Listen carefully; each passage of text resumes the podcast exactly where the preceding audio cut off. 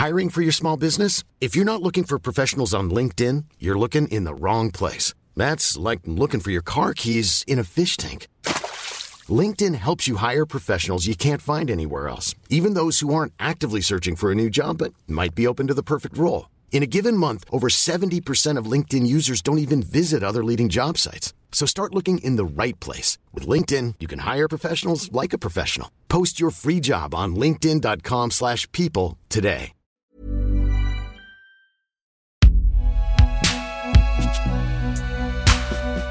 Une production Binge Audio.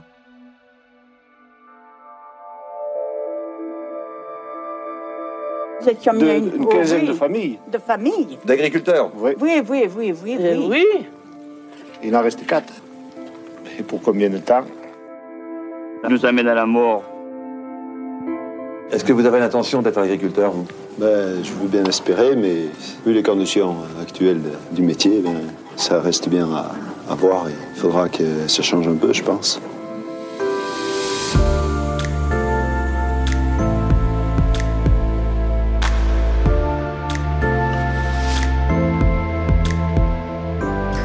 Dans la France des petites villes, vers la souveraineté alimentaire, à Diolfi.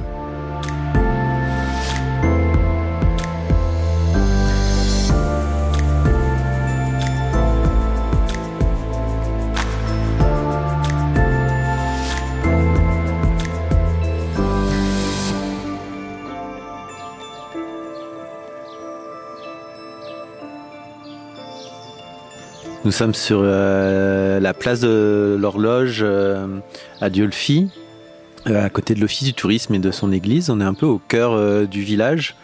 Il y a des grands platanes, des tables et un café, un peu typique Provence, quoi. Et ensuite, cette place donne sur la rue du Bourg, où euh, se concentrent beaucoup de commerces et euh, qui est un axe assez central de la ville. Et cette horloge euh, qui domine un peu le, cœur de ville avec son sa devise. Alors je sais pas si je vais bien le dire, mais c'est "Le temps passo, passo l'uben". C'est le, le temps passe, donc passe le bien. Voilà. Je trouve ça bien comme entrée. Comme ça, à première vue, on a plutôt envie d'en passer du temps à Diolfi, cette ravissante petite commune d'un peu plus de 3000 habitants à flanc de colline, perchée au-dessus de champs de lavande, avec son centre ancien et coloré. On est ici dans la Drôme provençale, le tourisme estival bat son plein, tout est très animé. Si nous sommes ici, c'est que comme dans beaucoup de petits bourgs, la carte postale, si on sait la lire, n'est peut-être pas si idyllique. L'agriculture, comme partout, perd des exploitants, les consommateurs s'approvisionnent dans les hypermarchés, la différence entre ceux qui peuvent s'offrir les produits locaux hors de prix et les autres se creuse toujours plus. Et on se retrouve, un peu comme partout, à consommer des légumes, des fruits, de la viande, produits très loin et qui ont beaucoup voyagé. Il n'y a qu'à demander aux Diolfitois comment ils font leurs courses. Je fais les marchés, alors donc sur les marchés, euh, il y a des très bons produits sur les marchés. hein. Bon, après, au niveau prix, c'est peut-être un, un brin plus cher, mais bon, on a le contact avec euh, le personnage, le vendeur lui-même, euh, le, le producteur, bien souvent, on a contact avec le producteur, il nous vend ses produits, ça c'est super. hein. Non, quand on peut faire les marchés, je pense que c'est une bonne, une bonne chose. Je vais à Champ Libre parce que là, c'est quand même du national, alors qu'à Champ Libre, euh, c'est hum, producteur. euh, donc il y a vraiment une différence de qualité quand même. Les fruits et légumes, je les achète, euh, sauf les bananes, quoi, et encore euh, rarement à, à Super U. Et après, pour le reste, euh, je crois que c'est vraiment un truc de pratique, quoi, plutôt, qui répond à. Je passe devant, tac, j'y pense. euh, un peu le plus, le plus simple, quoi. Euh, au hasard, en fait. C'est selon mes envies, en fait. J'ai pas trop de- d'habitude, en fait.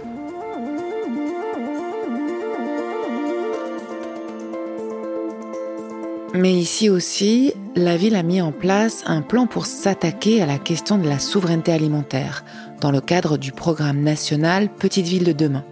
Ici, on cherche des solutions pour relocaliser une partie de la production et convaincre les habitants de se tourner vers les circuits courts pour s'approvisionner. Le fait d'être dans une petite ville, c'est-à-dire souvent moins de 5000 habitants, c'est fondamental. L'échelle est suffisamment petite pour regarder à la loupe sur quel levier s'appuyer pour récupérer de la souveraineté alimentaire. Et puis ici, les gens se connaissent, on n'est pas noyé dans une grande agglomération, on sait qui aller voir pour lancer telle ou telle action. Alors on commence avec Noé Guiraud, que nous entendions au tout début de l'épisode, sur la place de l'horloge, et dont le projet de recherche POPSU est adossé à ce programme et porte précisément sur la résilience alimentaire. Vous n'êtes pas tout à fait sûr du concept Eh bien, ça tombe bien parce que moi non plus.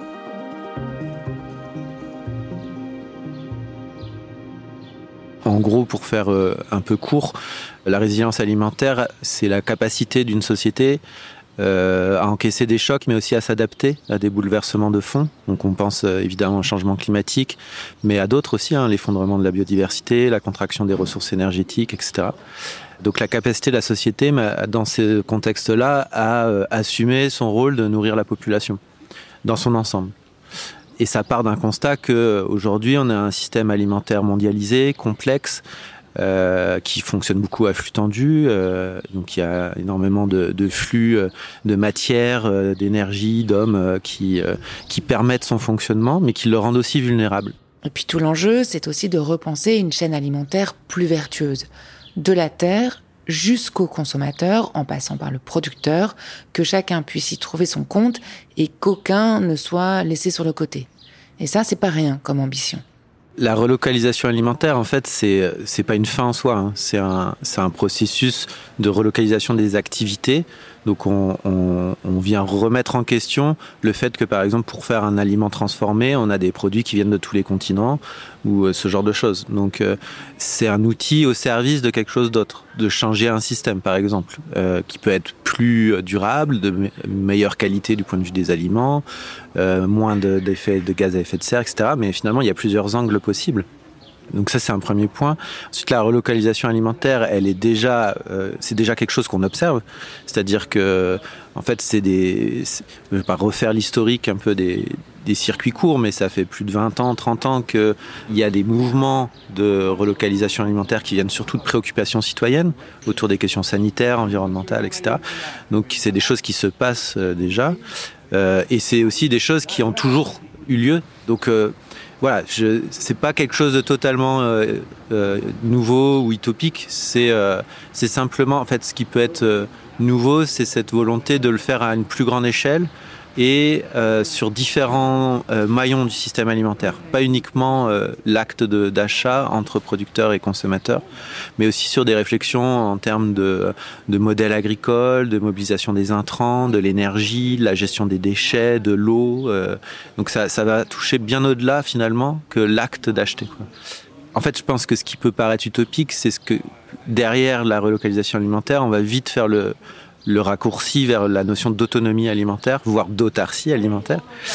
Et ça, euh, justement, c'est un, concept qui est finalement très, euh, très intéressant euh, sur le terrain de, de Diolfi et de la communauté de Diolfi-Bourdeau, parce que en allant observer finalement les initiatives de relocalisation, reterritorisation alimentaire, ce que j'ai pu observer, c'est qu'il y avait beaucoup de choses qui avaient trait à cette autonomie, mais plutôt au sens de euh, retrouver du contrôle, changer euh, les dépendances avec lesquelles on fonctionne, c'est-à-dire passer de dépendances subies à des dépendances plutôt choisies, construites sur des modèles collectifs, coopératifs, etc.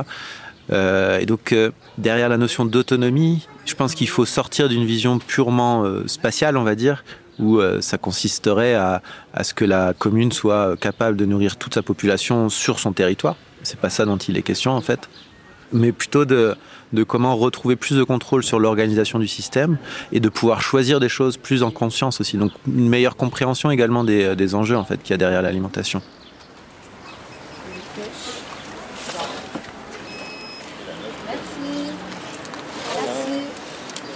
Et puis, ce qui a attiré le chercheur Adolphi, c'est aussi que les démarches n'étaient pas celles isolées de quelques producteurs. Non, ici, le projet est celui de l'équipe municipale élue en 2020, formée à partir d'une liste citoyenne avec un projet politique en deux axes, la transition écologique et la démocratie participative. Du coup, ça change l'échelle de l'action politique.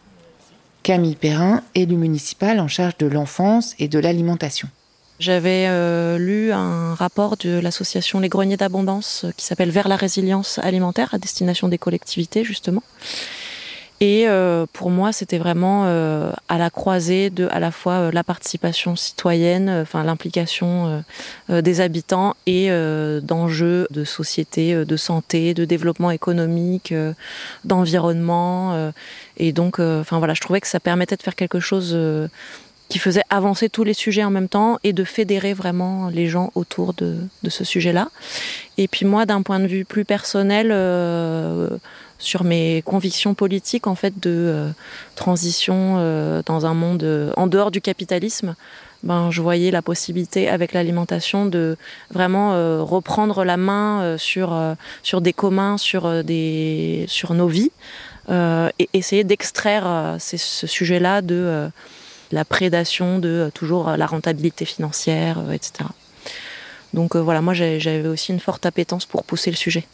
On s'est dit faut qu'on trouve rapidement un moyen pour décliner ce concept de sécurité sociale de l'alimentation sans attendre que ça vienne du haut, mais d'expérimenter quelque chose.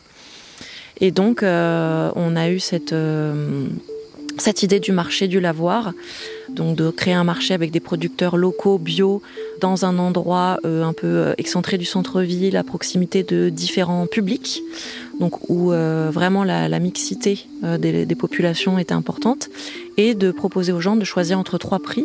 Un prix juste qui permet aux producteurs de se rémunérer, un prix un peu moins cher, accessible, et un prix un peu plus cher, solidaire, qui permet de faire l'équilibre et faire en sorte que les producteurs soient toujours payés leur prix juste. Donc ça, c'était une première idée pour vraiment décliner ce principe de chacun contribue selon ses moyens et reçoit selon ses besoins, qui est un des principes de la Sécu. Et donc, euh, voilà, ça fait un an et demi là qu'on expérimente ça. Entre-temps, on a euh, trois autres endroits qui ont démarré ce système des trois prix. Donc dans un village voisin, au début deux producteurs, et puis cette année, là, il y en a presque dix. Et euh, à une boulangerie aussi, un fournil. Et sur un autre marché, dans un autre village encore un peu plus loin. Donc, ce qui fait qu'on touche, je pense, euh, je dirais entre 200, 300 foyers peut-être qui, euh, voilà, qui sont euh, acclimatés à, cette idée de chacun contribue selon ses moyens pour que tous ensemble, on réussisse à la fois à faire vivre des producteurs qui aient une production ben, vertueuse, d'une alimentation durable, etc. Et de me soucier de pas seulement moi, je mange bio parce que j'en ai les moyens ou que je suis convaincue, mais je me soucie de qu'est-ce que mes voisins sur mon territoire mangent. Et euh, ben, peut-être que ça me satisfait pas qu'ils aillent à l'aide alimentaire euh, récupérer euh, des surplus, des invendus, et que c'est plus satisfaisant de se dire ben voilà j'ai un peu plus de moyens et je contribue à la fois à que tout le monde a une alimentation de qualité et que à faire changer ce système alimentaire, puisqu'en faisant ça on crée en fait des débouchés économiques pour une production locale, vertueuse, etc.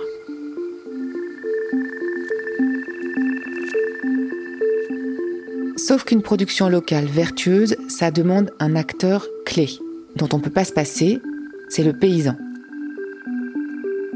Et à Diolfi, ben, comme partout, c'est une espèce qui se fait très très rare. Et c'est là-dessus que Christian Bussa, qui est à la tête de l'équipe municipale mais aussi un ancien éleveur de cochons, travaille.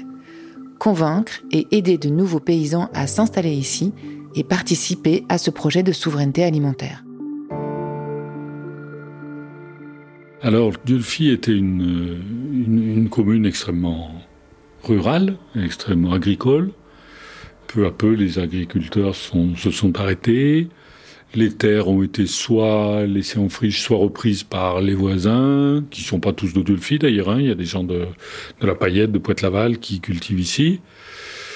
Ça veut dire moins d'agriculteurs, de moins en moins d'agriculteurs ce qui est quand même euh, très dommage, parce que c'est quand même une base de l'économie, une base de la vie euh, dans, nos petites, euh, dans nos petits pays. Beaucoup de développement de la lavande, ce qui est très joli, on aime beaucoup, mais enfin c'est quand même pas tout à fait la raison d'être de l'agriculture, c'est quand même de nourrir les, les gens, hein, les citoyens, donc c'est un petit peu dommage. Ensuite, sur le programme, euh, notre programme, c'est clairement de relocaliser la production agricole, euh, c'est-à-dire euh, faire en sorte que des agriculteurs s'installent plus qu'avant. En tout cas, arrêtent de partir et puis, si possible, s'installent. Donc, C'est un, travail qui est compliqué parce que c'est pas évident de, mobiliser les propriétaires pour qu'ils puissent faire des baux euh, à des agriculteurs. Donc voilà, il y a un vrai travail à faire de mise en relation, de mise en réseau d'un jeune qui veut s'installer, d'un propriétaire qui est prêt à euh, soit vendre, soit louer. Euh, voilà, donc on, si je m'y attelle, parce que c'est quelque chose qui me motive vraiment, mais ça va pas très vite.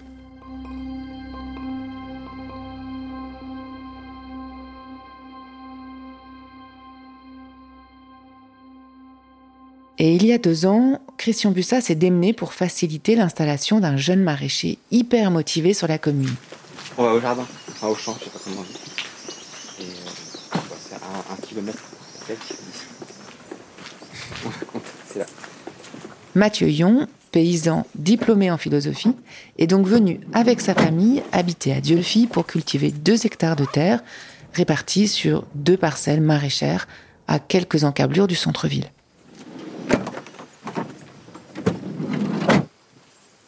On avait acheté cette petite maison dans le centre à retaper, pas très cher, et avec l'idée que je devais trouver un terrain euh, en fermage, c'est-à-dire avec un bail rural euh, agricole qui, protège euh, le paysan, qui protège son droit à la terre, et, mais qui est pas très cher économiquement. Et du coup, voilà, c'était ça l'idée.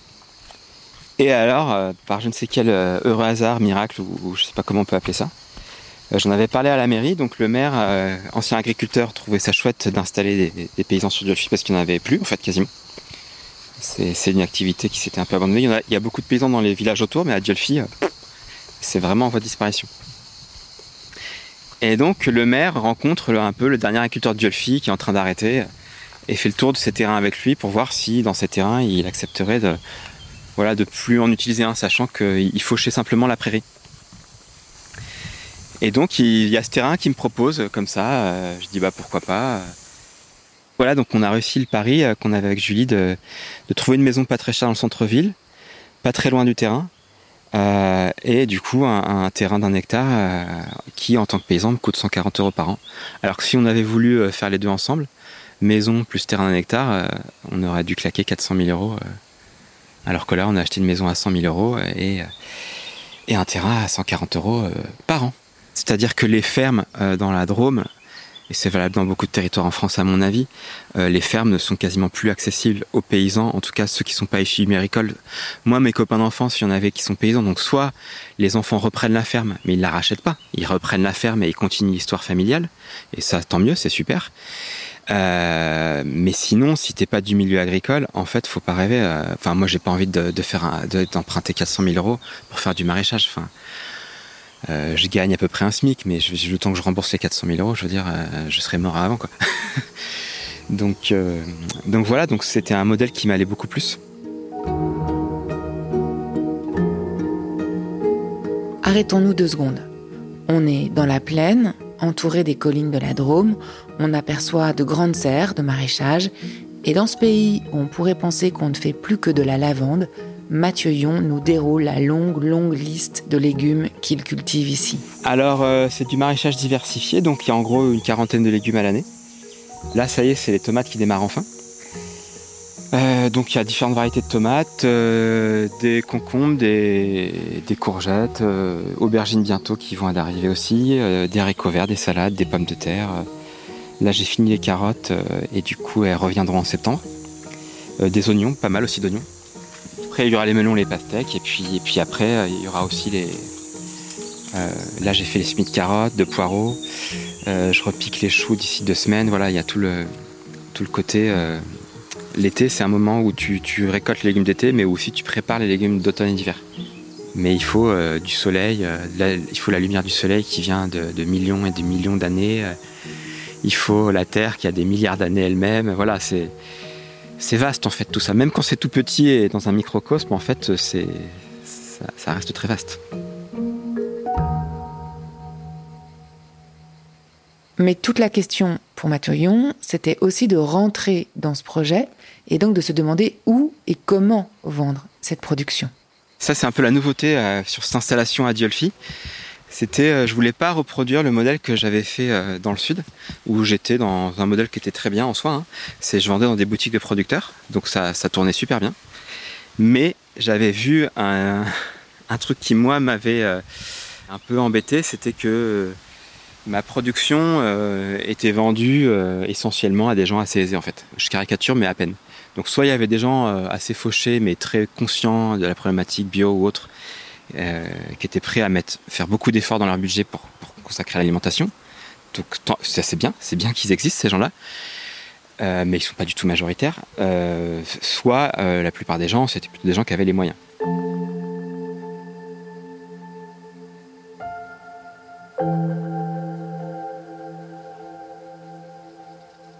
Voilà, ça faisait partie de, de l'idée. C'était comme dans ce projet-là, j'ai vu qu'en fait la commercialisation pouvait prendre beaucoup de temps pour les agriculteurs en circuit court. Donc je voulais trouver cet équilibre-là. Donc euh, effectivement, a priori, j'avais pas envie d'aller à Montélimar. Donc la boutique bio, la préfixe, elle est à 300 mètres. Vraiment, elle est juste là. Donc euh, je livre la boutique bio euh, deux fois par semaine environ. Et le marché du lavoir, allez, il est à 2-3 km. Et voilà. Et je fais des paniers maintenant dans le quartier, donc à 100 mètres au-dessus.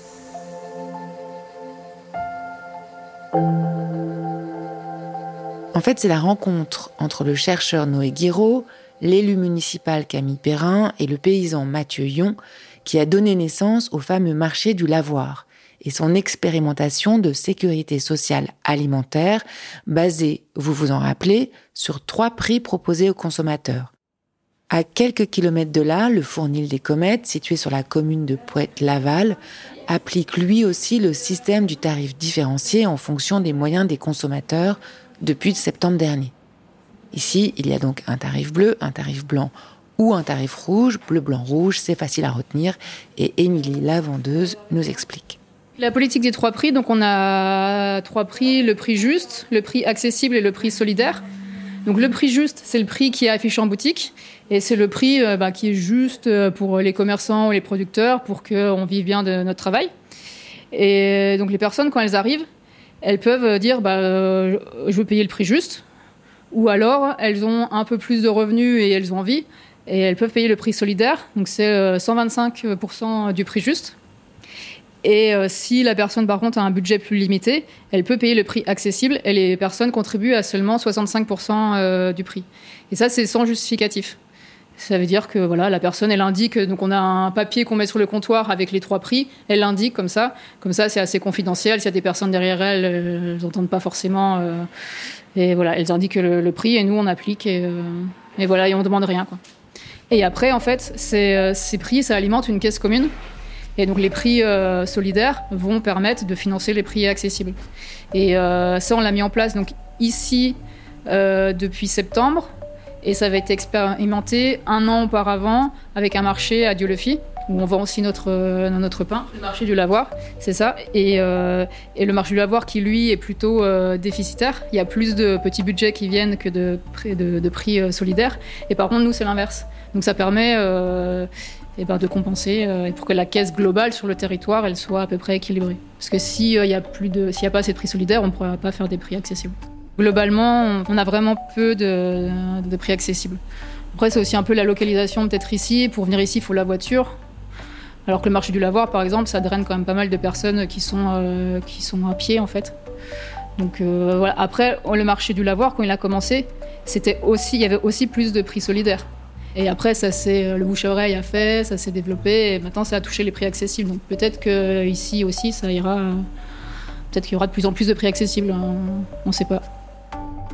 Il y a vraiment toutes les réactions. euh, Il y, en a qui disent ah bah c'est super, euh, voilà. euh, D'autres qui font ah bah non mais moi jamais je veux faire ça. Et globalement, les, gens après, ils, oui, ils aiment bien discuter, dire ce qu'ils en pensent. Et, voilà. Puis après, bah, nos clients réguliers maintenant, on leur demande plus, ils font automatiquement voilà, je veux le prix solidaire ou le prix rouge. Moi, moi je suis bleu aujourd'hui. Enfin voilà. C'est bien, mais c'est vrai que c'est peut-être pas évident pour tous les clients d'y penser, mais il faudrait que ça rentre dans les mœurs aussi. Il faut, faut briser la, la glace. quoi. Je savais même pas qu'il le faisait. Mais du coup, c'est trop bien. Mais j'avais pas vu.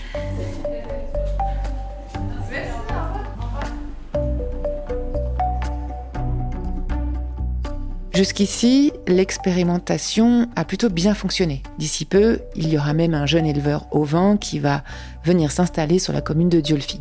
C'est une nouvelle plutôt réjouissante qui fait penser à l'équipe municipale de Diolfi qu'elle pourrait remporter son pari. Mais attention, toutes les petites villes n'ont pas forcément les atouts du village privilégié de la Drôme. C'est ce que nous dit François Léger, qui est ingénieur agronome et docteur en écologie.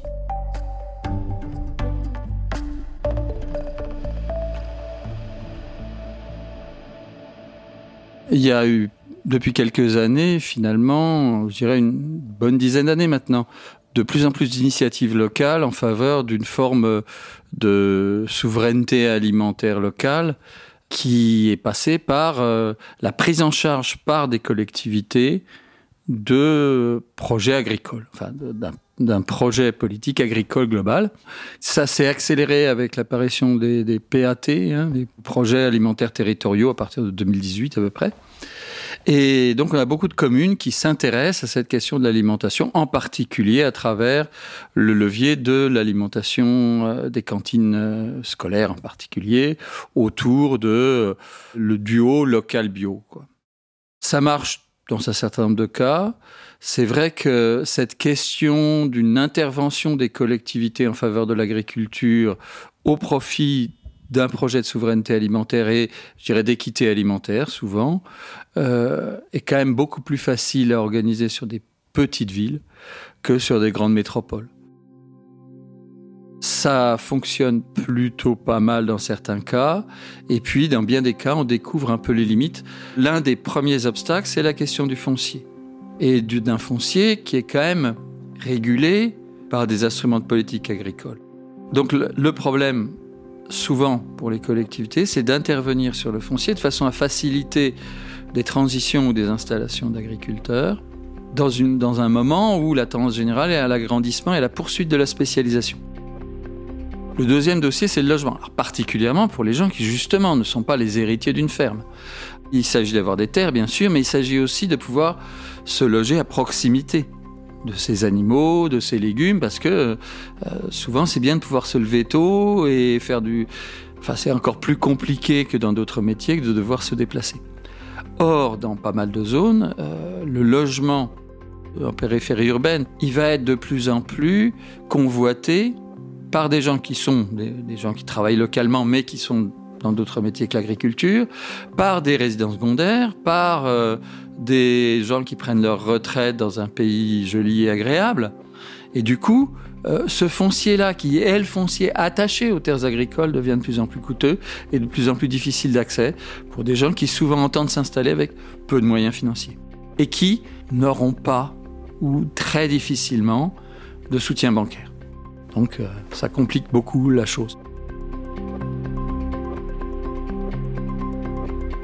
Est-il possible de révolutionner nos manières de consommer dans les petites villes pour favoriser les circuits courts, comme le faisaient il y a longtemps les gens qui habitaient ces villages?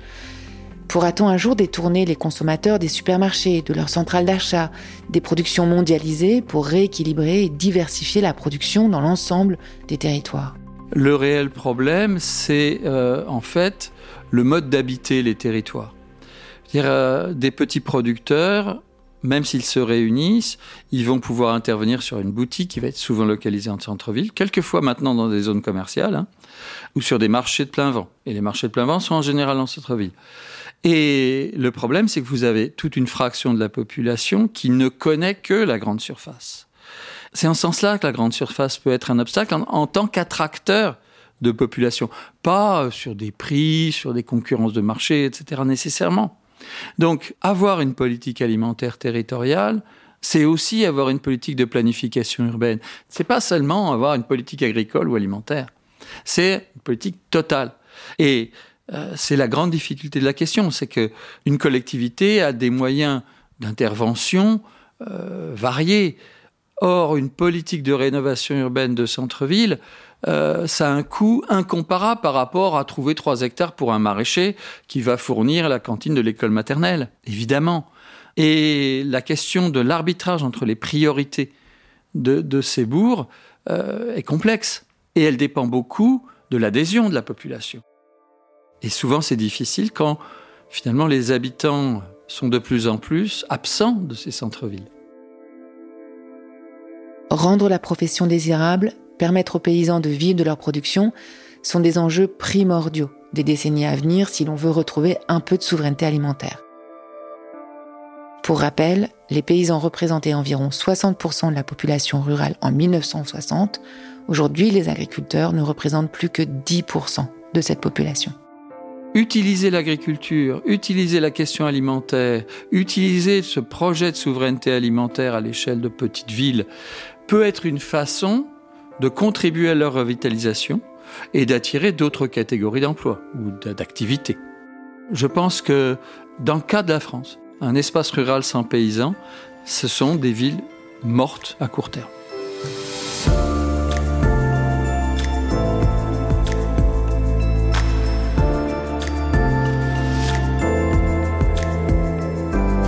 C'était dans la France des petites villes, un hors-série Programme B en partenariat avec l'Agence nationale de la cohésion des territoires et Popsu Territoire.